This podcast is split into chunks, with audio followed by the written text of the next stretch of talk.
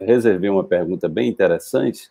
Aí teve uma pessoa que ela é, é chamada é, o Elvi, acho que é um homem, né? Elvi, Elvi Selbman, né? Ele fez a seguinte pergunta: como explicar os ricos corruptos e maldosos, né? Então essa pergunta está bem dentro do que eu estou trabalhando, né?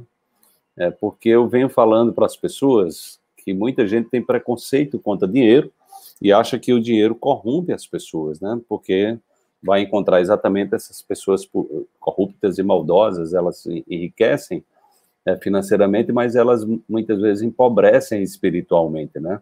E isso não é um problema do dinheiro.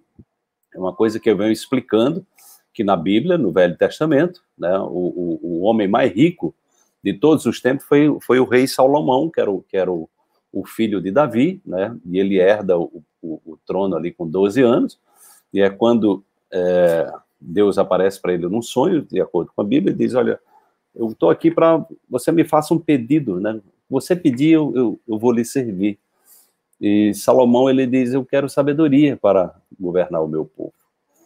É, e aí o que acontece é que é Deus percebendo a envergadura né, do caráter dele, ou seja, ele não pediu não pediu dinheiro, ele não pediu poder para destruir os inimigos, não pediu exército, não pediu armas, não pediu cavalos, ele pediu sabedoria. E aí Deus disse: Bom, esse, esse homem pode ser um homem rico, porque ele pode, ele com sabedoria, ele tem como gerenciar bem o dinheiro. Então, procuro ter, trazer esse exemplo, que nós vamos aprofundar, inclusive, o, o trabalho do, dos provérbios de Salomão, é algo que nós vamos estudar na Escola da Riqueza, exatamente para trazer uma visão espiritual da relação com a riqueza e com o dinheiro, e mostrar que não há incompatibilidade entre espiritualidade e riqueza, nem, nem em ser rico. Né? Agora, há incompatibilidade se você não for uma pessoa sábia. Então, a, o mais importante é você adquirir sabedoria. E o que é, o que é sabedoria? A sabedoria é o aprendizado que nós adquirimos através do autoconhecimento, a partir das experiências que nós vivemos. Então, se você passou por um trauma, por alguma situação no seu passado, você tem a oportunidade de aprender, né? Aprender, se desemaranhar daquilo, né? Superar e, e bola para frente. A vida segue, né? Todo mundo tem desafio, né? Então, o que diferencia as pessoas é exatamente a forma como elas lidam, a capacidade de resiliência, como elas lidam com os desafios, a sua capacidade de superação. Tá? Então, o que eu sempre digo, que nós estamos trabalhando é, com, esse, com, esse, com esse novo é, trabalho que nós estamos trazendo aí, que vai iniciar agora em 7 de outubro, né, que é a Escola da Riqueza, é exatamente essa possibilidade de você ter uma orientação espiritual né, para conviver com a riqueza sem que o dinheiro seja uma ameaça para você.